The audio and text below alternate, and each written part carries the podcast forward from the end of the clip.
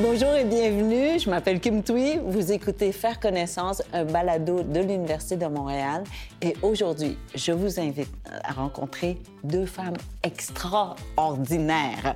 La première, Julie Lavacek-Lorondo, professeure d'astrophysique et spécialiste des trous noirs. Et Solange Lefebvre, professeure à l'Institut d'études religieuses. Donc aujourd'hui, nous faisons connaissance avec deux chercheurs d'infini.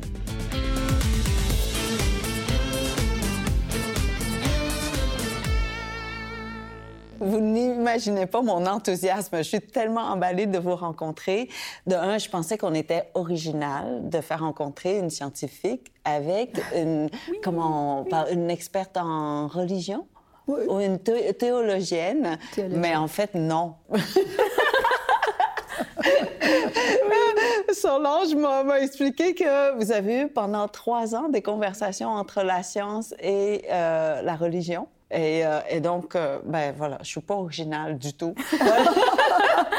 Mais je sais que notre conversation aujourd'hui va être unique. Votre thème de l'infini m'a relancé dans, dans, une sorte de petite révision.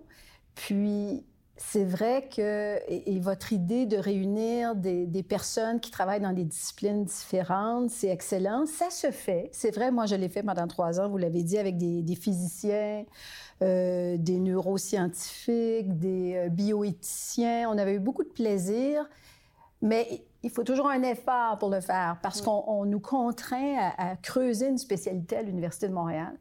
Et bien que l'interdisciplinarité, et partout, hein, partout dans les universités du monde, et bien qu'on parle beaucoup d'interdisciplinarité, il faut vraiment volontairement la pratiquer pour y arriver. Mais autrefois, ce n'était pas le cas. Et la philosophie grecque, qui est le berceau de la théologie, parce que le mot théologie a été forgé par un philosophe, Platon, qui est un philosophe grec, eh bien, au début, on faisait en articulation une réflexion sur les mathématiques. OK sur la philosophie et sur la théologie. Les philosophes réfléchissaient à la fois sur Dieu, les mathématiques Est-ce qu'il y a une la contradiction? Est-ce qu'il y a une contradiction? Ben pour eux, euh, ils, réfléchissaient sur tous les mots. C'est eux qui ont fondé la tradition conceptuelle qui a nourri le monde entier. Hein. Ce sont les, Grecs. Oui. C'est le grand génie grec. Alors, quand vous...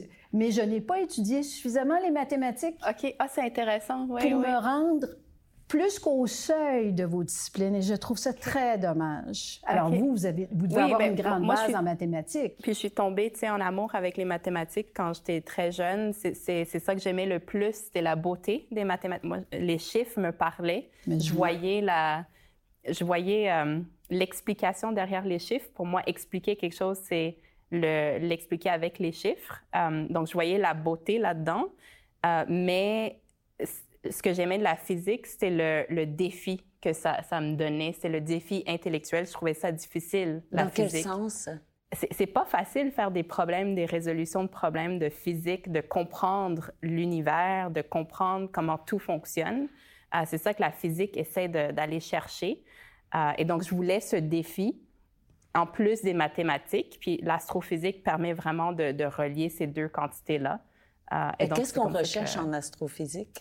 Ah, l'astrophysique, c'est une super bonne question. Euh, je pense que fondamentalement, de plus en plus, on est vraiment en train de répondre aux grandes questions. Puis ça, c'est pas voulu nécessairement, mais on est vraiment en train de répondre scientifiquement aux questions d'où on vient, euh, pourquoi est-ce qu'il y a de la vie sur la Terre, est-ce qu'il y a de la vie ailleurs, euh, comment l'univers a été créé? Puis ce qui est vraiment fascinant, c'est que on a la technologie maintenant, euh, à l'époque actuelle, pour répondre à ces questions. Euh, pour, répondre à la question d'où on vient? Oui, oui. oui. Et, je trouve que c'est dans les 20 prochaines années, il va y avoir beaucoup de découvertes qui vont être faites en astrophysique, entre autres avec les, les planètes et la vie à l'extérieur de, de, la Terre. Euh, de plus en plus, on s'aperçoit qu'il existe des planètes autour de d'autres étoiles. on ne savait pas que c'était, au fait, commun qu'il y a d'autres étoiles dans l'univers. Euh, dans notre propre, galaxie, notre galaxie est faite de milliards d'étoiles et on s'aperçoit maintenant que chaque étoile, c'est vraiment facile pour elle d'avoir des planètes en orbite autour des étoiles. Donc, on peut penser une galaxie contient des milliards d'étoiles. Chacune va avoir des planètes. Et donc, statistiquement, on s'aperçoit qu'au fait, c'est peut-être pas si difficile d'avoir la vie sur une de ces planètes, qu'une de ces planètes soit assez proche de son étoile pour que ce soit pas trop froid, euh, pour qu'il y ait les conditions, qu'il y ait de l'eau présente. Euh, de plus en plus, on s'aperçoit que c'est, on s'en vient à, répondre à cette question. Donc, ce qu'on sait aujourd'hui, notre, euh, ben, notre système solaire, c'est rien. C'est, tout petit, c'est infiniment petit comparé à, à, l'échelle de l'univers. Ah. Et où se trouvent les trous noirs dans tout ça? Je suis toute oui. Euh, les trous noirs aussi, c'est ce que, j'ai trouvé vraiment. Je suis tombée en amour avec la physique euh, et les mathématiques, mais j'ai découvert par la suite l'astrophysique plus spécifiquement. Euh, et les trous noirs, ce qu'on réalise, c'est que c'est vraiment c'est les objets les plus extrêmes, les plus mystérieux de l'univers. c'est des objets qui sont extrêmement compacts, donc ils ont beaucoup beaucoup de masse, mais sont écrasés vraiment de, de, manière très, très compacte. Plus un objet est compact, plus sa gravité augmente. OK? Et les trous noirs, au fait, sont tellement, tellement compacts que leur gravité est tellement forte que rien peut s'échapper. Euh, tout est aspiré. Même la lumière n'arrive pas à s'échapper de la gravité. C'est pour ça qu'on les appelle des trous noirs, parce qu'ils sont. Si on rentre là-dedans, on est coincé dedans. Coincé pour toujours. Il n'y a rien qui permet d'échapper. Euh, donc, c'est vraiment des objets extrêmement extrêmes. Et au début, euh, historiquement, ce qui est vraiment fascinant, c'est que Einstein, lui, il avait publié sa relativité générale dans les années 1915 euh, à peu près. quand il a publié sa relativité, ses équations tout de suite prédisaient l'existence d'objets très, très compacts non. qui devaient être si compacts que la gravité était si forte que rien pouvait s'échapper. Donc, il avait prédit. Ben, en tout il avait prédit. Ben, ces équations. Avant qu'on puisse voir le.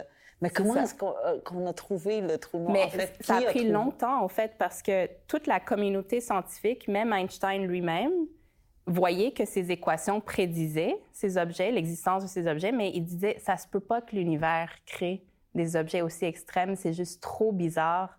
C'est comment est-ce que tu peux avoir un objet aussi extrême que ça? Et donc, ils ont complètement ignoré ces prédictions pendant 50 ans à peu près. Euh, est-ce qu'on a cherché le trou noir ou c'est parce qu'on est, tombé dessus? On est, on est tombé dessus par hasard. Euh, c'est vraiment par hasard avec des télescopes, les nouveaux télescopes qui sortaient. Et là, on a réalisé que la seule chose qui pouvait expliquer ces images qu'on obtenait, c'était des objets très compacts. On a cherché plus, puis on a réalisé au fait que ça devait être des trous noirs. Et de plus en plus, on avait des, euh, euh, des évidences que c'était en effet.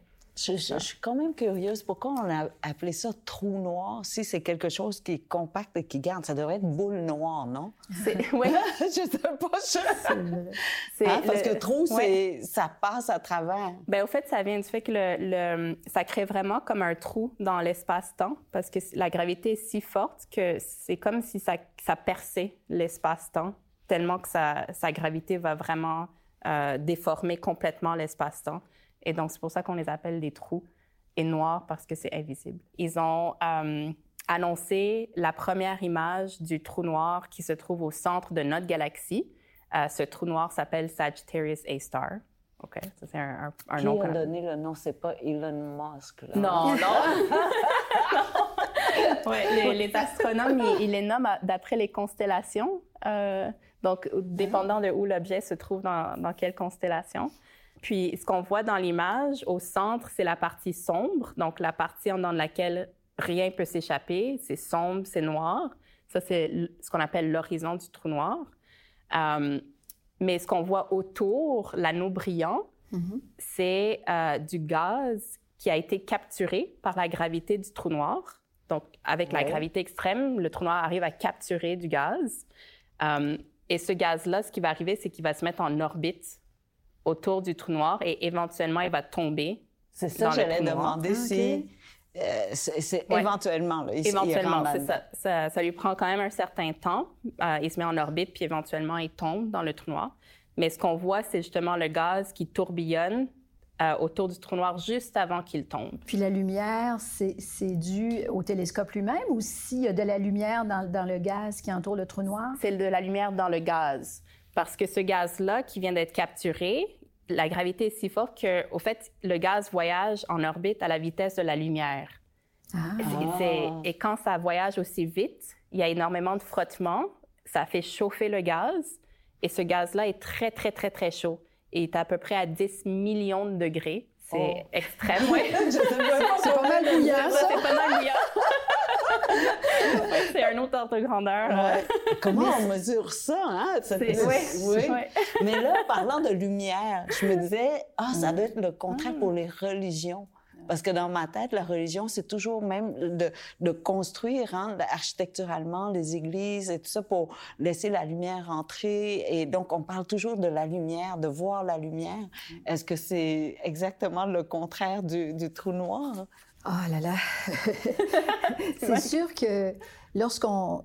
Une un des constats qu'on avait fait dans le groupe, euh, c'est que le, grand tournant scientifique depuis Copernic, depuis, depuis qu'on s'est rendu compte qu'on n'était pas au centre de l'univers, mm-hmm. ça date de quelques siècles, c'est qu'on le premier apprentissage, puis qui est pas loin des religions, c'est une grande humilité. L'être humain n'est plus au centre de l'univers. Hein. Il y a des textes bibliques par ailleurs, la Bible étant le best-seller religieux, certainement, même s'il y a d'autres grands textes très importants, plaçaient quand même l'être humain au centre. Hein, euh, oui. Euh, l'être humain, notamment dans les récits de création, dominait la nature. Mais cela dit, il reste que c'est vrai que l'être humain, par sa conscience et ses capacités scientifiques, a une certaine puissance. pour moi, c'est le grand paradoxe actuel. Puis la religion se penche là-dessus. La religion se pose la question, évidemment, de l'infini, de la lumière, mais aussi de l'être humain dans tout ça. Ses fragilités, ses capacités et puis le mal dont il est capable. Alors, avec la science, euh, d'ailleurs, les scientifiques, euh, on, en discutait, la science a connu une crise de crédibilité. Mm. Hein, depuis la, bombe atomique, mm. euh, l'énergie nucléaire, parce que la science a produit de grands moyens de destruction. Mm. Et d'ailleurs, je me souviens que Normand Lessard, avec qui on discutait beaucoup, qui est un physicien retraité maintenant, se désolait quand même de, cette crise de crédibilité de la science. Alors donc, l'être humain, oui, devant toutes ces, connaissances absolument abyssale, cette soif de connaissance, mais aussi cette capacité qu'il a de détruire son propre monde à partir de ses connaissances. Alors ça, c'est... Et qu'est-ce que la religion vient faire là-dedans? Bien, la religion a toujours réfléchi sur le mal.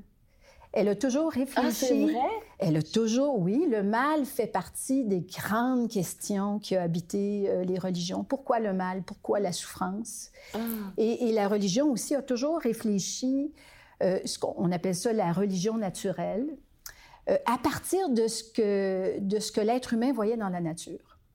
Par exemple, si on ne parle pas d'infini dans la Bible, ou très peu, on, parce que les philosophes ont créé le concept hein, avec l'arithmétique et tout ça, le concept d'infini s'est développé peu à peu, mais dans l'univers biblique très ancien, c'est la, Bible hébraïque, donc la Bible juive, plus le Nouveau Testament, c'est 3000 ans d'histoire, 3000 ans de rédaction, là.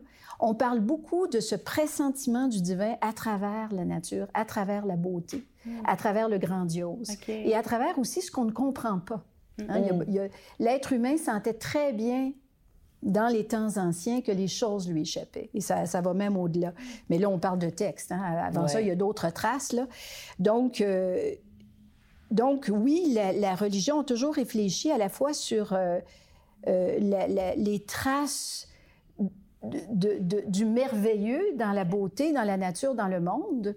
Et d'ailleurs, moi, comme, comme, comme personne, euh, les questionnements dont vous parlez, qui vous ont fasciné étant jeune, mais à travers la science. Hein, moi, moi, les souvenirs que j'ai des mathématiques, c'est le stress des examens. Là.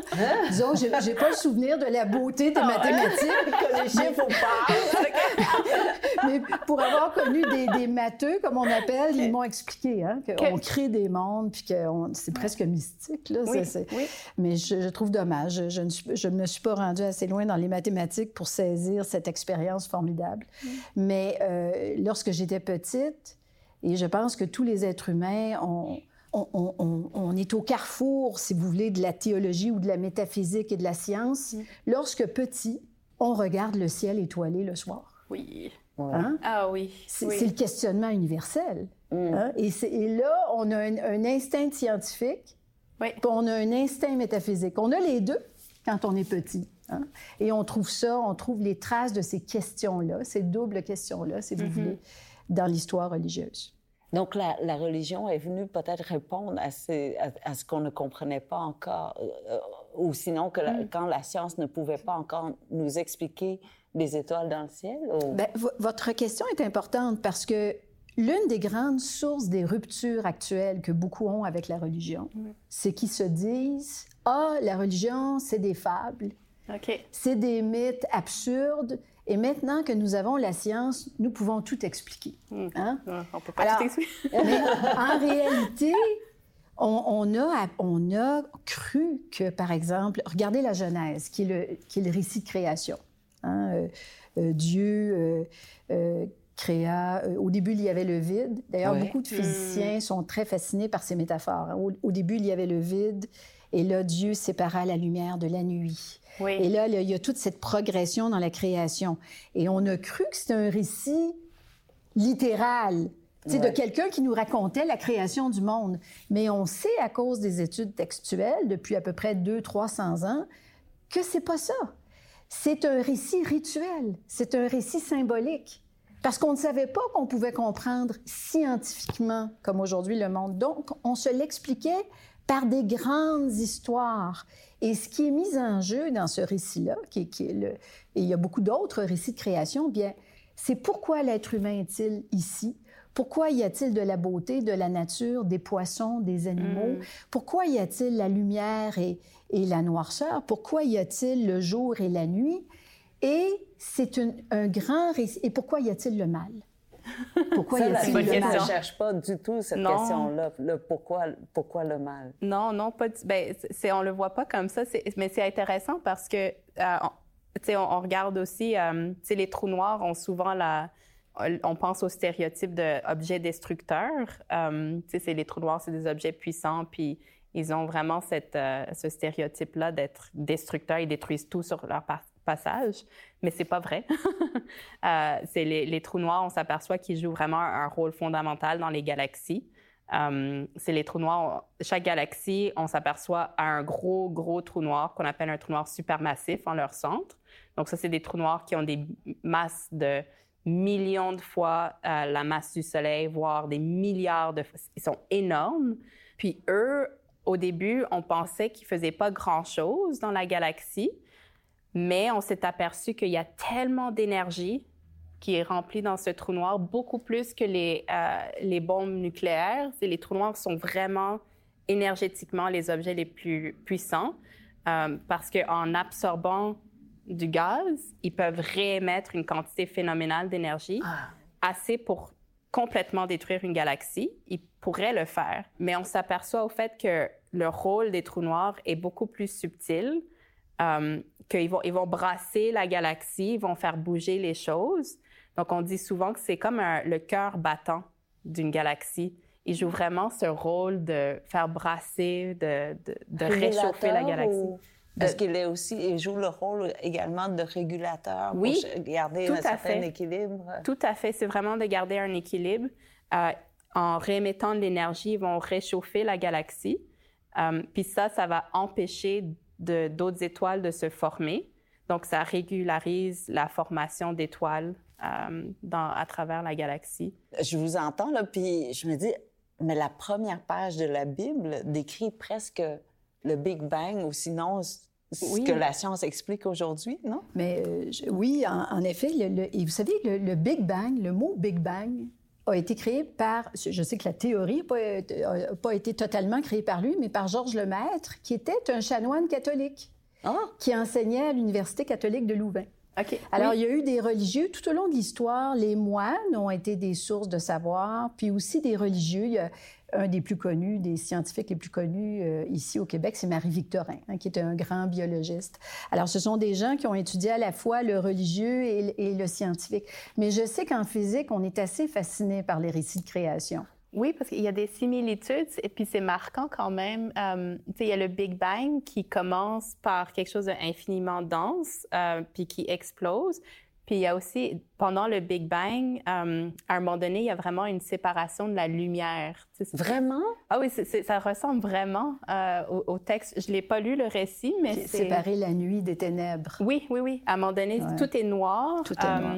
Euh, puis éventuellement, les conditions physiques font en sorte que les photons, la lumière, arrivent à se séparer. et c'est vraiment à un moment précis après le Big Bang.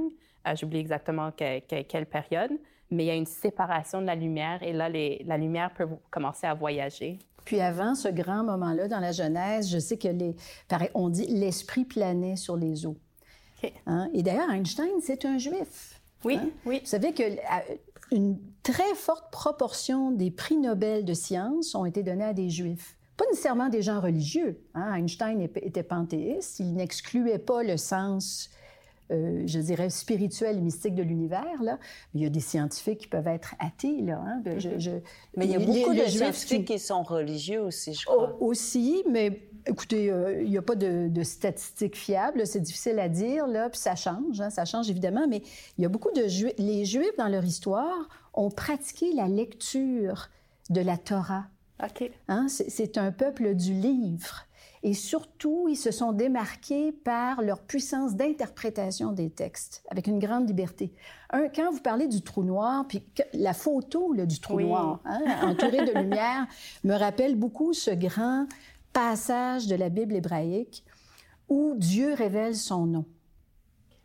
Hmm. Et on ne peut pas, pour les Juifs, on ne peut pas nommer Dieu. Parce que le nom de Dieu, ce n'est pas un nom. Au fond, Moïse, hein, qui, est la figure prophétique, on ne croit pas qu'il a existé euh, comme personne, mais c'est la, grande figure euh, prophétique historique. Lorsqu'il donne la loi au peuple, euh, de, la part de Dieu, hein, dans, dans, ses textes élaborés au cours des siècles, pressant dans le buisson, pressant la présence de Dieu. Et là, Dieu lui dit, tu vas donner cette loi à ton peuple. Et Moïse lui dit, mais de la part de qui? Alors, Dieu lui dit, je suis. Ah, OK. c'est pas, un nom. Et il refuse de se faire voir. Moïse ne peut pas le voir. Oui. Alors, ce que vous décrivez, c'est assez terrifiant. Ah, oui, oui, parce qu'on peut pas voir, oui. On peut pas voir, puis Dieu, on peut pas le voir, et il y a un interdit de le voir même. Puis les Juifs ont réfléchi là-dessus pendant des siècles. Hein, ce Dieu qu'on ne peut pas voir. D'ailleurs, il n'a pas de nom. Pour les Juifs, c'est le tétragramme. Donc, il y a des voyelles qui interdisent, euh, évidemment, on l'appelle Yahvé, Jéhovah, mais qui interdisent de le nommer. Alors, il y a, ce rapport au sacré dans l'histoire juive, hum. dont ont hérité aussi les chrétiens, évidemment, euh, en partie, même si le Dieu des chrétiens est totalement différent. Euh, Parce que lui, il a un visage. Ben voilà. Ben, ben, je, le vois, là, ça, ah. avec une belle barbe blanche. Ah, ben, on pourrait s'en reparler des images. Il y a toute une histoire autour de ça. Mais pour revenir au tétragramme, oui, et puis à Einstein, ça me fascine, moi, de voir cette puissance scientifique du peuple juif.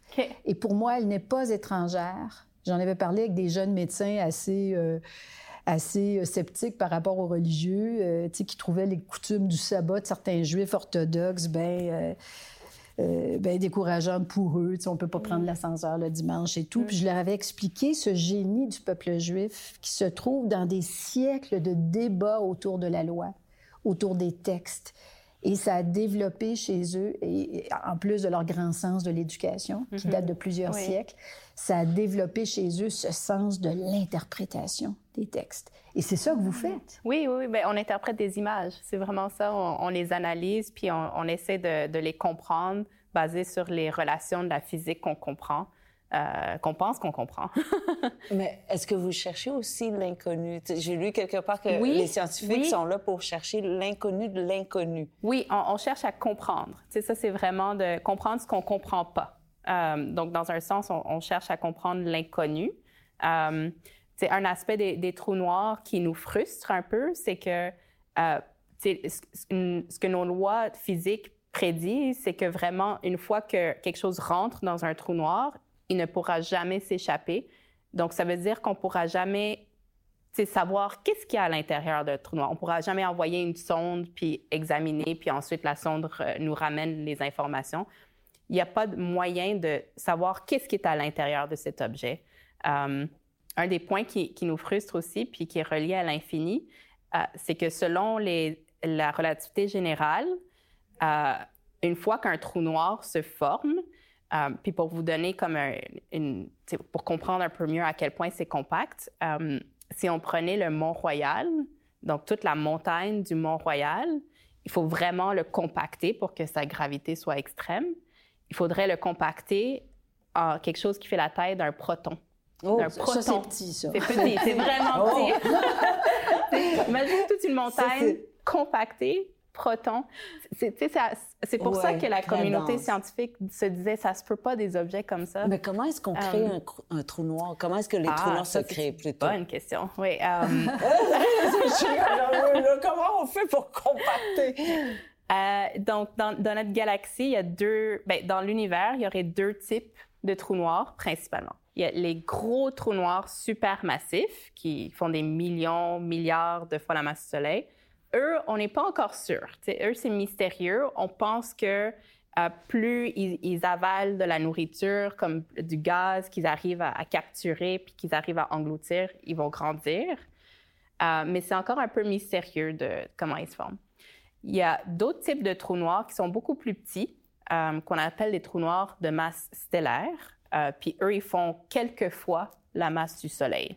Donc, ils sont vraiment beaucoup plus petits eux, ils se forment à la fin de la vie euh, d'une étoile. Donc, les étoiles, ils ont ah. une vie. Euh, elles ne vivent pas de manière infinie. Notre Soleil, par exemple, euh, va vivre à peu près 10 milliards d'années. c'est, longtemps, là, c'est comparé à nous. Mais ce qui arrive, c'est qu'une étoile, elle brille. elle fait des, en fait, des réactions nucléaires à l'intérieur à cause de, sa, de la gravité qui veut compresser l'étoile, ça compresse la matière. En compressant, tu crées des fusions nucléaires qui font briller. Et c'est pour ça que les étoiles brillent. Et donc, il y a comme une, euh, une bataille entre la gravité qui veut compresser et les fusions nucléaires qui comme rejettent, expulsent l'énergie, la lumière. Mais éventuellement, euh, on atteint un, point où euh, on peut plus faire des fusions nucléaires. Il n'y a plus de carburant euh, pour le faire. Euh, le carburant s'épuise. Et là, la gravité gagne. et là, l'étoile meurt. L'étoile meurt. et si l'étoile est assez grande, elle va former un trou noir, une supernova en premier, et au milieu, il y aura un trou noir qui va se former. Mais là, si, si le, le, trou noir est très puissant puis attire tout, tout, tout, oui. à quand est-ce que ça question. À quand notre tour? Oh, ben oui. quand est-ce que oui. on va être C'est comme, c'est comme un grand vidangeur, en quelque sorte? Mais c'est pour ça qu'il y a, il y a comme... Euh, tout le monde pense que les trous noirs sont des objets destructeurs, mais ils le sont pas parce que... Un peu quand euh, même. un peu quand même si tu es malchanceux puis que tu es assez proche du trou noir. OK. Euh, OK. Mais... mais ce qu'il y a à l'intérieur, ça a été détruit. Oui, oui. Une fois que tu es capturé par le trou noir, tu vas éventuellement être englouti par le trou noir. Je suis fascinée par voilà euh, vos métiers, vos disciplines qui sont vraiment dans le questionnement beaucoup plus que trouver des réponses. Oui, maintenant. oui, oui, oui, c'est un bon point. J'ai l'impression que il y a parce qu'il n'y a pas de réponse réellement pour la religion, pour la foi, par exemple. Ben, Pourquoi on a la foi? Qu'est-ce que la vie euh, mm. Vers où on s'en va? Ce sont des questions euh, tellement savantes pour moi, mais il faut les avoir. Et je, je, ne les, je ne les ai pas. Là, je vous les formule parce que je suis avec vous, mais autrement, dans mon quotidien, je ne me pose jamais ces questions-là. Euh, par exemple, pourquoi le mal? Vous avez pas... Puis là, je, repense à ça, je dis, ah, c'est vrai, on a besoin de se poser la question pourquoi le mal? Parce que la religion, très souvent, selon moi, peu importe la, la, la, euh, la religion, on, on nous enseigne surtout comment devenir bon. Mm-hmm. On nous demande de, ne pas mentir, de ne mm. pas voler. Presque toutes les religions disent la mm. même chose. Mais ça, c'est parce que vous avez raison, c'est parce que vous avez pensé au côté sombre de nous en premier, euh, qu'on est capable de cruauté, on est capable de méchanceté, de jalousie et tout ça. Donc, on s'est dit, soyez bons, là. ben, c'est des acteurs qui réfléchissent là-dessus depuis, euh, des, euh, depuis très longtemps. Hein. Euh, forcément, je parle de texte, moi, mais c'est intéressant votre, votre compréhension de la théologie parce que pour beaucoup de gens, c'est une, une science qui n'a que des réponses. Ah, parce qu'on a souvent les gens au Québec notamment, mais ailleurs aussi, associent la religion au dogme. Ah et le dogme, c'est vrai que j'ai donné un cours sur Dieu ce semestre-ci pour la première fois, puis j'ai tellement aimé donner ce cours. Et on explique la formation des dogmes. C'est vrai qu'un dogme, c'est une forme de, fixation euh, d'un contenu, mais c'est le fruit de débats qui durent euh, trois ou quatre siècles. Hein, mm. C'est des centaines d'années de discussion. Mm. Et ensuite, on, on, essaie de fixer les choses pour assurer une certaine unité entre les croyants, un peu comme les scientifiques font. Oui. Hein, lorsqu'ils s'entendent, euh, par exemple, et, ça peut changer. Hein, euh. oui. Alors, euh, donc, les gens perçoivent la religion comme quelque chose de fixe, qui ne change pas. Alors que vous avez tout à fait raison. C'est la théologie comme discipline et la religion, même, même si on n'est pas théologien, la, la, différence, grosso modo, entre théologie sciences et religion, c'est que la théologie serait confessante, hein, discuterait de Dieu pour expliquer sa foi, hein, alors que les sciences des religions regardent ça avec une certaine distance. Par exemple, des littéraires ou des savants des textes anciens peuvent étudier les récits de création sans y croire. Mm. Hein, mais ils vont faire des analyses exégétiques savantes, là, à quel moment ça a été écrit, puis est-ce qu'il y a plusieurs couches de rédaction, etc., etc. Mais euh, dans les faits, euh, aujourd'hui, lorsqu'on étudie la religion, en tout cas dans les contextes universitaires, on a beaucoup plus de questions que de réponses et on se mm. rend compte que les textes qu'on étudie, comme les textes bibliques, sont des textes, au fond, qui nous racontent les questions que les êtres humains se sont posées. Puis la grande question, c'est une des grandes questions, c'est celle que je mentionnais tout à l'heure, Moïse, qui dit Qui est Dieu?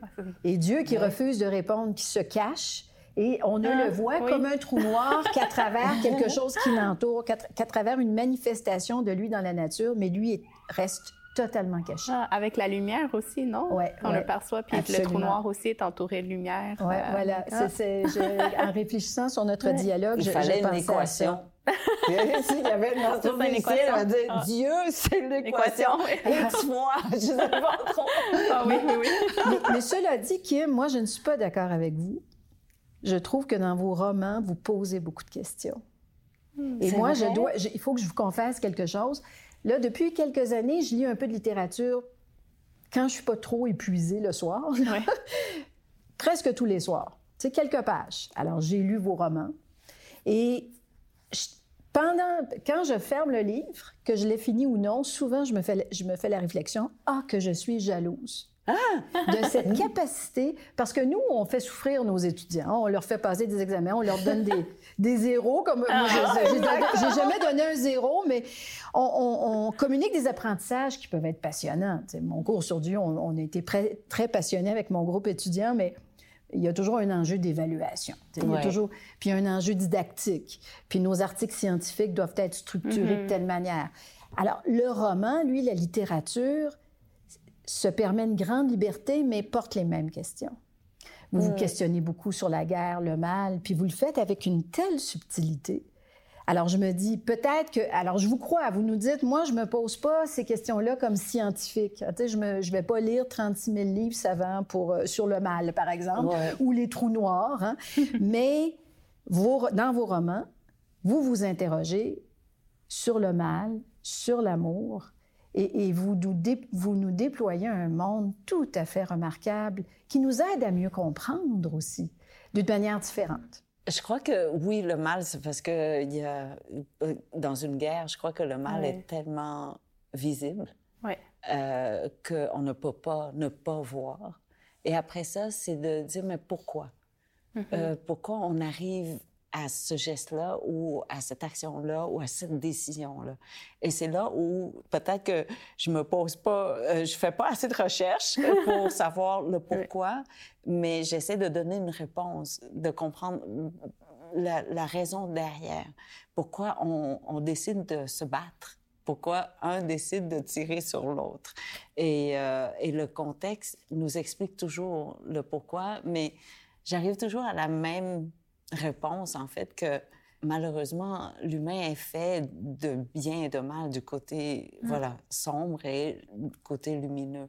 Euh, et je pense qu'on ne changera pas de sitôt.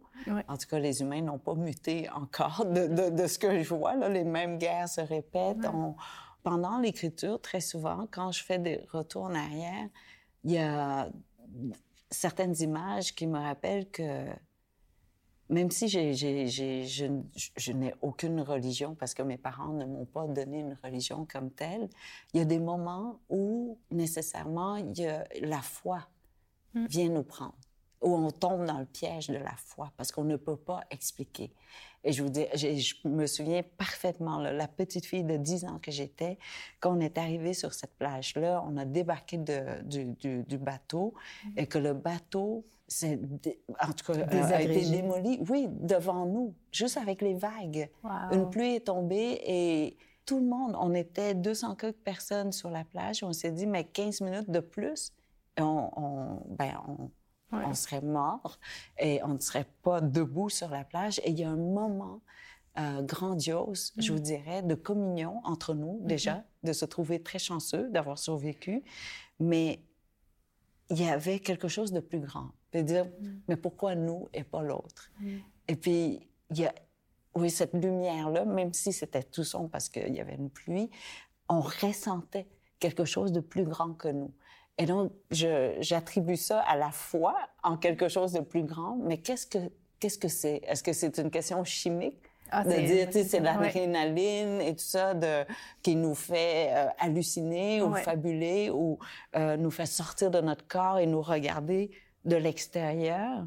Ou est-ce que c'est la foi, cette foi qu'on ne peut pas expliquer, cette croyance en une force plus grande que nous? Bien, il y a les deux, mais ce que vous venez d'exprimer, c'est l'instinct métaphysique.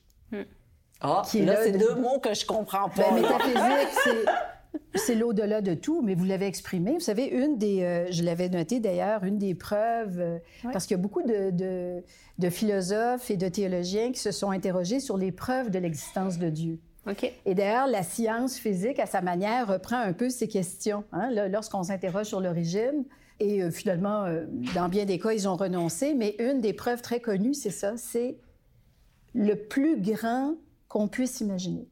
Et qu'il y a de plus grand. Et on est capable de l'imaginer. L'être humain est capable de concevoir cette grandeur, ce que, tout à fait ce que vous, devez, vous venez de décrire, à travers ces expériences. Alors, je parlais du ciel étoilé tout à l'heure, qui, mm-hmm. nous amène vers la science et vers la, métaphysique, vers, la, vers le, religieux ou le mystique, si vous voulez, ou le sens de, de la vie dans l'univers. Mais ce que vous venez de décrire, c'est l'expérience, en, fait, c'est presque l'expérience du peuple hébreu qui a été sauvé de l'esclavage. Hein. Euh, ça, c'est le grand récit fondateur du peuple juif. Euh, le pharaon détenait le peuple juif, le peuple, le peuple hébreu, qui était esclave de pharaon. Hein. Et selon, ils ont, ils, ont été sauvés hmm. de cela par Moïse, dit-on, qui était leur leader. Ils sont sortis d'Égypte et leur grand acte de foi, ils l'ont fait rétrospectivement. Ils ont, ils ont compris que Dieu les avait sauvés. Hein? Il y avait le tétragramme, hein? je suis, le je suis. Alors, vous, ce que vous faites, c'est que vous relisez une expérience de salut, finalement. Oui. 200, 300 personnes sur une plage. J'ai lu, euh, c'est dans votre, je pense que c'est un des premiers, Rue. Hein. Oui. Euh, c'est, là, je vois que c'est en partie autobiographique, mais en grande partie en tout cas. Et vous faites cette expérience que souvent les êtres humains vont faire. Malheureusement, d'autres ne s'en sortent pas aussi bien. Ça, c'est la grande énigme aussi. Hein. Oui. Euh, mais cette expérience d'être sauvé. mais qui, qui est inexplicable, en fait. Donc, euh, on a été sauvés par quoi? C'était pas une personne. Et pourquoi on était sauvés? Et, euh, et, donc, je, me demandais, euh, quand on est scientifique, est-ce qu'on a besoin d'avoir cette foi-là pour pouvoir faire la recherche? Non, je pense que quand, on est scientifique, c'est, on le voit juste que c'est comme ça. On, a, on, a, on, obtient les données, puis on les interprète, puis on accepte la, la solution que, qui nous est présentée il n'y a pas de comme jugement de, euh, de est-ce que c'est est-ce que je peux vivre avec cette réponse ou non? C'est juste, c'est comme ça. Puis vous ne vous posez pas la question de, du philosophe, pourquoi y a-t-il de la vie et non pas rien? Euh, je, me la pose, mais de la manière scientifique. C'est ça. C'est pas la, méthode n'est pas la même. Ça me cause pas de stress parce que c'est comme ça. Euh, je le vois qu'on est quand même chanceux, la Terre, d'avoir de l'eau, d'être assez proche du Soleil, d'avoir euh, la, la, vie. C'est vraiment, ça prend des conditions vraiment spécifiques. Donc, je le vois aussi qu'on est chanceux, euh, mais c'est comme ça. C'est pas pour moi, c'est pas parce qu'on a été béni ou quelque chose, c'est juste la planète se trouvait au bon endroit. C'est un fait. C'est un fait, voilà. Puis il y a probablement d'autres planètes qui se trouvent au bon endroit aussi, et il y en a d'autres qui ne se trouvent pas au bon endroit, et donc peut-être qu'eux, ils n'auront pas de la vie. Mais, mais là, on parle beaucoup de la vie, mais qu'est-ce que la vie, en fait? Bonne question. J'ai une question reliée à ça. Pour, Moi, je, dois avouer que Lorsque j'étais plus jeune, la vie qu'on s'attendait à trouver sur une autre planète, c'était ce qu'on appelait les petits bonhommes verts. tu sais, hein, les, petits bonhommes verts, c'était les extraterrestres. Puis euh, il y a eu quelques films euh, qui les ont euh, personnifiés. Mais là, quand on lit sur les découvertes scientifiques de la NASA, des télescopes et tout, là, là, il ils deviennent complètement fous s'il y a une trace d'eau ou de molécules ou de bactéries. Je dis, OK, donc on n'est on est plus dans les petits bonhommes verts. Donc, la vie complexe qu'on a sur Terre, oui. qui, qui, qui, est tellement extraordinaire. Absolument, absolument. C'est comme si, là, on n'attend plus euh, autant que ça. Il y a, peut-être la possibilité, comme il y a, des milliards d'étoiles, de planètes, mais Là, on se réjouit de trouver la vie euh, à un niveau extrêmement élémentaire. Oui, c'est ça. Donc, euh, il y, a des projets scientifiques euh, avec des télescopes radio qui font comme dans le film Contact, puis qui cherchent des, signaux qui, proviendraient d'une intelligence comme nous ou même plus.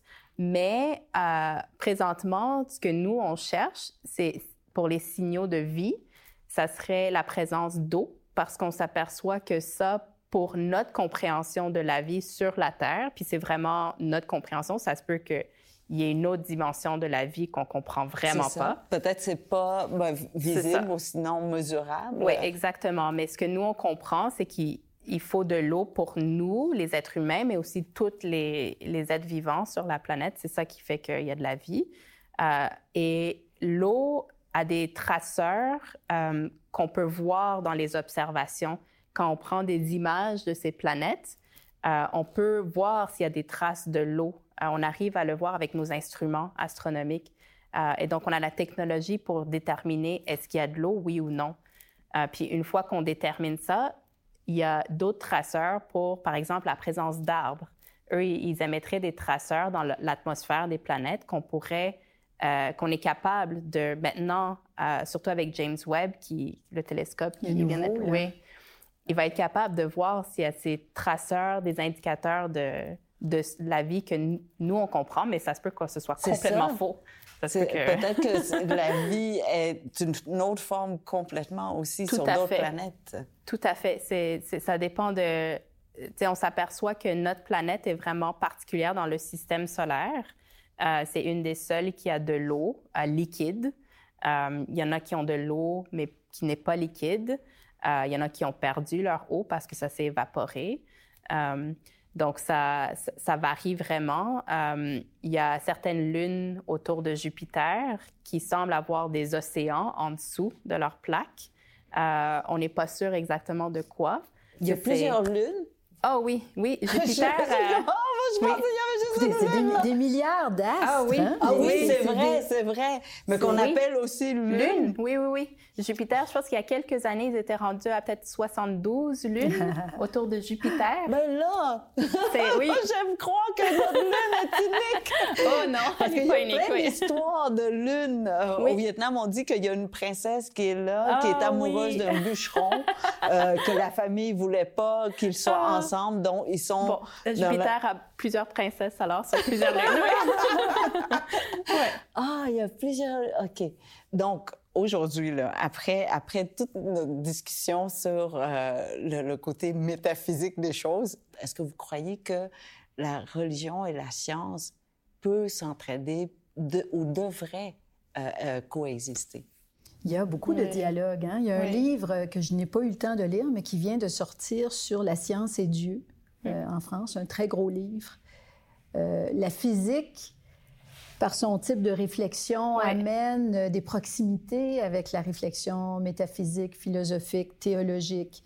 Il y, a, il y, a, beaucoup de travail qui a été fait depuis de nombreuses années. Il y a des scientifiques que ça n'intéresse pas. Moi, j'avais discuté avec un astronome qui avait dit puis c'était très drôle. Il dit, moi, il dit, le pourquoi ne m'intéresse aucunement. il dit, moi, c'est comment ça fonctionne. Ah. Comment ça marche? C'est une grande question, ça aussi. Qui, peut être assez masculine, quoi qu'il y a des filles qui, préfèrent ça aussi, mais comment les choses marchent, hein? c'est comme ça qu'on fait des ingénieurs, puis des... Euh, euh, alors que oui, c'est vrai que dans, mon domaine à moi, qui est, qui est de type plutôt philosophique, quoique aussi très pratique, parce que la théologie ne se fait plus de manière toujours classique en lien avec la, philosophie. Euh, mais la, théologie peut se faire de manière très pratique, très proche, par exemple, de la justice sociale, très proche. Euh, elle peut réfléchir sur les rituels, elle peut réfléchir sur, euh, sur l'histoire, évidemment, etc., mm-hmm. etc. Donc, mais c'est un dialogue qui se fait. D'ailleurs, je, je, dirige un nouveau centre là à l'Université de Montréal sur les religions et les spiritualités, et c'est dans mes cartons de recréer cet espace de dialogue que j'avais eu avec des physiciens, des astronomes euh, il y a quelques années, là, dont le, livre Raison d'être est le fruit, de recréer ça. Et c'est sûr que je vais vous recontacter. C'est très, très agréable. Mais oui, ah, c'est très agréable. utile, parce que oui, euh, les scientifiques, c'est plutôt comment ça marche. Mais est-ce qu'on a besoin de savoir pourquoi on veut savoir? Comment ça marche. Oui, oui. Je pense que c'est. Il y en a que oui. Euh, ça, ça, dépend du scientifique. sais, chacun a sa préférence. Euh, moi, des fois, je me pose le pourquoi aussi. Euh, mais je suis tellement. c'est pour moi, c'est tellement amusant de travailler avec des données et de comprendre le comment. C'est pour moi, c'est vraiment ma passion de, de faire de la recherche là-dessus puis de comprendre une image en astrophysique. c'est une des particularités de notre science, c'est que quand on prend des images avec le télescope, on peut pas reproduire l'expérience puis changer les paramètres. C'est, on a cette image et c'est tout. Il faut qu'on se débrouille avec puis qu'on trouve si on est capable euh, la réponse à nos questions à partir de ces données-là. Vous êtes euh, comme un détective finalement. Oui, mais c'est vraiment ça. Oui, c'est, vraiment le fun. j'adore ça. Puis je pense pas que je comprenais quand j'étais petite c'était quoi la recherche. Ça, je ne sais pas si, si vous, vous compreniez, non? non, Moi, zéro. OK, tu vois? je ne savais pas c'était quoi de la recherche, puis... Euh, Mais vos parents étaient scientifiques, quand oui, même. Oui, c'est ça, c'est ça. J'ai été élevée par ma mère qui est, qui est chimiste, euh, donc j'avais quand même ce, ce volet scientifique, euh, mais je comprenais pas concrètement c'était quoi explorer, c'était quoi se poser une question, de comment arriver à la réponse. Tu sais, c'est pas facile de savoir comment naviguer là-dedans puis d'être capable d'arriver à la réponse. Euh, mais c'est vraiment comme un jeu. Tu pour moi, c'est vraiment ça. C'est comme un jeu de, à chaque fois que j'essaie de trouver la réponse. Euh. Un fin limier. Oui, oui, c'est ça. Mais ce qu'on a en commun, toutes les trois, c'est qu'on a besoin d'utiliser des mots. Et, ça, ça m'avait un petit peu rassuré quand, dans le dialogue avec les scientifiques, parce que comme je le disais tout à l'heure, une de nos conclusions, c'est qu'on ne peut pas. Ce sont des domaines radicalement différents. Mm-hmm. On peut bien discuter là, des trous noirs, puis des récits de création, puis que c'est vrai qu'il peut y avoir parfois des petits points de, de jointure, mais la méthodologie n'est pas la même. Puis des scientifiques qui nieraient la possibilité d'une vérité plus grande ou du divin outrepassent finalement les limites de leur discipline scientifique parce qu'on ne peut pas le prouver. On, mm-hmm. ne peut pas, on n'est pas dans le, domaine de, la preuve scientifique. Mais ce qui était intéressant, c'est que les physiciens reconnaissaient qu'ils usaient de métaphores et de mots pour décrire des, phénomènes incompréhensibles pour l'esprit humain, tu sais, des, phénomènes d'une infinie complexité. Le Big Bang dont, on a parlé tout à l'heure, c'est un concept. Hein. Et puis vous, dans vos romans, euh, et, c'est pour ça que ça vous rend capable de dialoguer avec à peu près toutes les disciplines. C'est votre amour des mots, oui, mm. votre jeu constant avec les mots. Puis ce que j'admire de, vous, c'est que, encore une fois, pour revenir à l'aspect didactique, c'est que contrairement à bien des romanciers, vous nous apprenez sciemment beaucoup de choses sur la langue mm-hmm. vietnamienne, sur les traductions, sur ce qui reste de l'anglais au Vietnam, euh, chaque titre de vos romans, c'est un mot forgé dont vous nous expliquez le sens, mais on ne sent jamais que c'est didactique. Mais vous êtes une chercheure vous-même parce que vous réfléchissez constamment. D'ailleurs, je me, je me, posais la question en, lisant ces romans. Elle, j'aimerais bien voir ses cahiers de notes. Ah, c'est fou parce que, vous savez... c'est ah, je ne sais pas si je l'ai encore dans mon sac, mais j'ai écrit dans un carnet et, euh, et ce carnet-là a été, euh, je sais pas, disparu, euh, égaré.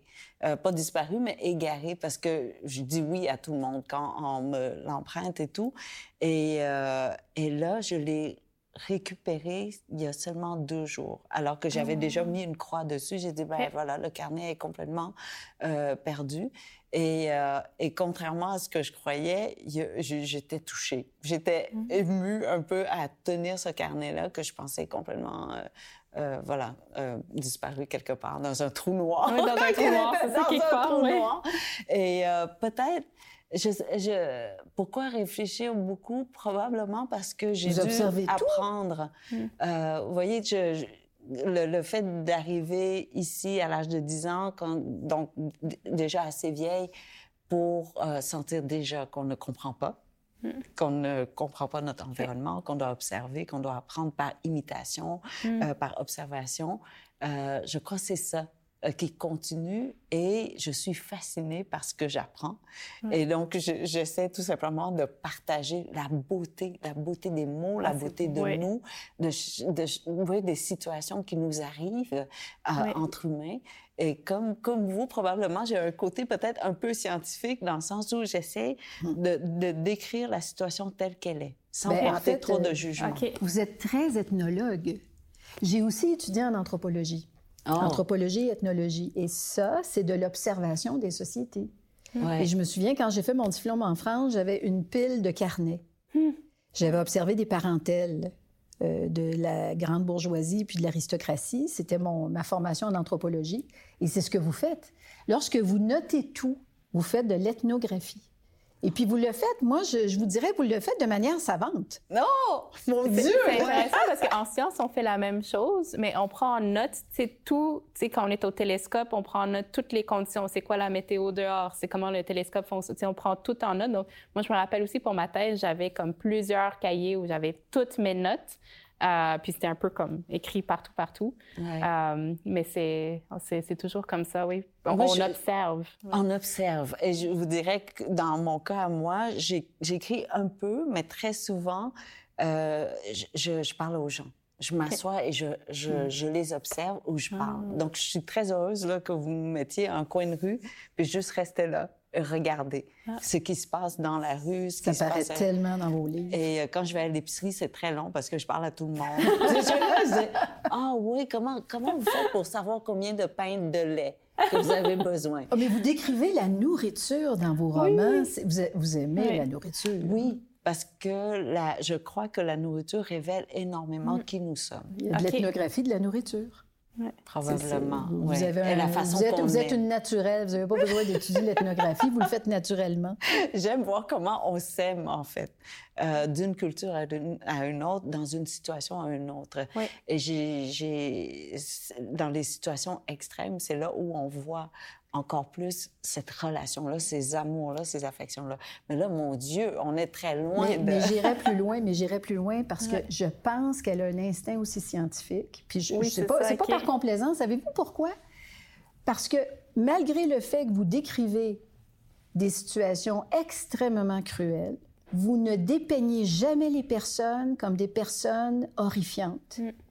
Vous gardez une distance, puis vous le disiez tout à l'heure, vous essayez de les contextualiser. Alors, vous rendez compréhensible et finalement, c'est une description, je dirais, quasi scientifique du mal, la manière dont il peut se déployer dans notre monde. Mm. Et euh, il y, a une objectivité, euh, et je ne sais pas, c'est un vrai tour de force. Comment réussit-on à parler de la cruauté sans donner le goût aux gens qui nous lisent de condamner les personnes mm. qui, se, rendent coupable de ça. Vous avez une habilité, euh, puis une objectivité, je dirais. Mais là, je pense qu'on va couper au montage, là, parce que là, je reçois des éloges. sur mon travail alors que le but. Non, mais c'est que c'est ce qu'on a en commun. Oui, c'est vrai qu'on aime beaucoup, je crois, observer, chercher. Oui. Puis écrire, moi j'adore écrire, les articles scientifiques là. C'est moi j'adore ça. Oui, cette partie-là, c'est vraiment parce que tu remets toutes tes idées ensemble dans un une, une petite un texte qui, qui fait du sens, qui est structuré, qui démontre euh, une idée et tout. C'est pour moi, c'est vraiment, j'adore écrire les articles scientifiques. Puis, je, pensais que ça allait être comme des rapports de laboratoire, comme au, secondaire, toi, que, que je trouvais vraiment pas amusant, mais un article scientifique qui démontre ta découverte. Puis j'essaie de transmettre cette, cette, passion à mes étudiants aussi de maîtrise doctorale, de leur montrer que c'est vraiment ça peut être super amusant d'écrire des articles. En fait, vous écrivez un roman policier. Ah, il y a un début. non, mais c'est ça. les protons. Ben oui. Tu sais, par quel chemin? Ah, si j'ai pris ce chemin-là, j'ai rencontré un cul-de-sac, il y a quelque, quelque chose d'autre. C'est exactement ça. Oui, parce qu'on raconte une histoire, en fait. Vous racontez une histoire également. L'écriture aussi, pour, pour, moi, c'est très important. Oui, et puis ça nous aide à comprendre. Aujourd'hui, je comprends que Dieu, c'est « je suis ». Là. Oui, c'est ça, « je suis ». Oui. Ben, ça, c'est euh, une des... Euh, le Dieu des chrétiens s'est donné un visage. Euh, et ce qui est intéressant, c'est que ça a débloqué les œuvres d'art. OK, oui. Parce qu'il y, a toujours eu une interdiction de, l'image, de reproduire l'image de Dieu, à cause de ce Dieu qui ne voulait pas être vu. Alors, on, ne reproduit, on ne faisait pas d'image de, Dieu. Hmm. Hein, l'importance de l'image dans votre secteur. Et à cause du christianisme, et ça, je l'ignorais en fait, mais les icônes. Tout le monde connaît les icônes. Hein? L'iconographie orthodoxe, c'est un monde euh, qui existe depuis, on en a qui remonte au sixième siècle.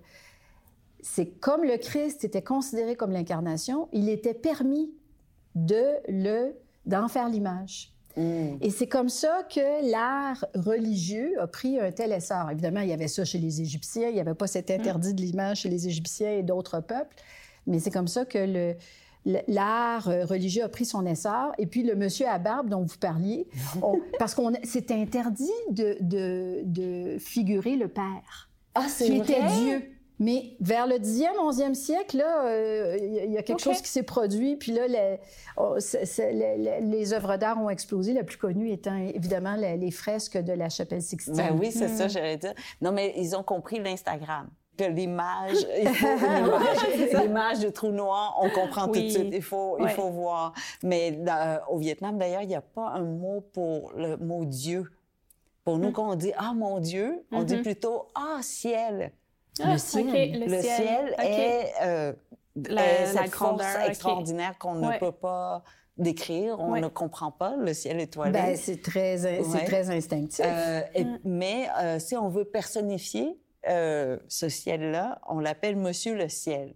Ah, intéressant. Donc, euh, nous aussi, je sais pas pourquoi, on, a décidé que c'était un gars. c'est un gars! C'est hmm, un gars! les étoiles ne sont pas genrées, n'est-ce pas? Non, non, c'est ça, vraiment pas, pas du tout. Euh, il y, a cette neutralité qui existe absolument. Dans, la discipline en physique, il n'y a pas beaucoup de femmes. ça, c'est une autre question ah, que, qui est vraiment d'actualité surtout. Puis on travaille fort pour aller chercher plus de diversité. Pourquoi, Pourquoi vous pensez? Ça, c'est une excellente question. Puis euh, on travaille justement sur un projet qui s'appelle Parité Sciences qui adresse, euh, qui, qui euh, répond à cette question. Ce que la recherche montre, en gros, ça semble être complexe, mais ça revient à un point. c'est ce qu'on appelle l'identité scientifique. c'est la capacité à quelqu'un de se voir comme un scientifique. Ah Puis ce que la recherche montre, c'est que les jeunes filles euh, n'ont pas cette capacité, ne se voient pas comme un scientifique euh, ou une scientifique plus tard. Et c'est à cause des stéréotypes dans la société. Quand on parle d'un physicien, on a souvent l'image en tête d'un monsieur euh, avec mm. une barbe, avec un sarrau, peut-être. Avec plein de crayons ici. Oui, c'est ça. tout seul dans son laboratoire. Euh, ben, Einstein. c'est les, photos euh, qui nous ont été transmises par l'histoire. C'est exactement ça. Oui, exactement ça. Puis avant, euh, les sciences n'étaient pas accessibles aux femmes. donc mm. avant, c'était juste des hommes parce qu'ils n'avaient pas le droit. J'ai lu le livre sur les femmes qui, avaient été, qui avaient reçu le prix Nobel, des, prix Nobel de sciences. Oh, les prix Nobel, oui, il n'y en a pas beaucoup. Il n'y en a pas beaucoup. non, oh, le livre, c'était pas comme ça. Là. Jusqu'à il y a quelques, jusqu'à il y a quelques années, parmi les centaines de physiciens qui ont reçu un prix Nobel, euh, il y en avait juste trois femmes parmi les centaines de physiciens. Et c'est pas juste en physique, mais c'est vrai dans tous les domaines scientifiques. parce que l'éducation n'était pas accessible aux femmes pendant longtemps. Et je crois que ça nous reste encore dans l'ADN. Non, non, ben, dans, dans, notre tête à nous que, oui. ah, on oui, peut pas. Ça. Puis, euh, donc, on travaille beaucoup à déconstruire justement cette identité, à aider à construire l'identité scientifique chez les jeunes. C'est très facile. Moi, je sais comment faire ça. Juste vous faire rencontrer plein de jeunes filles, et tout le monde va vouloir devenir physicienne. Donc, on va, on va, faire de vous l'icône. Ah, l'icône, Julie. Ah, si vous me permettez, là, je vais L'incarnation féminine de la ah science. Non, mais c'est vrai. Oui, ça aide, mais ça, ce que la recherche montre aussi, c'est que ça aide à avoir des exemples de tous les jours aussi. C'est pas juste des femmes qui ont réussi à percer et qui ont atteint un niveau euh, très élevé, mais aussi de voir, tous les jours, qu'est-ce que les physiciens font, sais, est-ce que, mm. c'est quoi le type d'emploi, euh, mathématicien aussi, informaticien aussi, il n'y a pas beaucoup de femmes en informatique. Euh, de, de, voir des exemples de tous les jours aussi. Oui, mais on va commencer avec vous. OK. ah, on va partir une campagne de Merci. Merci beaucoup d'avoir pris le temps de venir. Ben, moi, j'aurais continué là, pour un autre trois heures, mais je crois que, oui, l'université va nous couper le micro à un moment donné, ils vont fermer la lumière. Alors, merci, merci beaucoup. Puis, non, je, je pense vraiment qu'il y a beaucoup de liens entre, euh, entre vos questionnements, du moins. Merci. Merci. Merci, beaucoup. Merci à vous.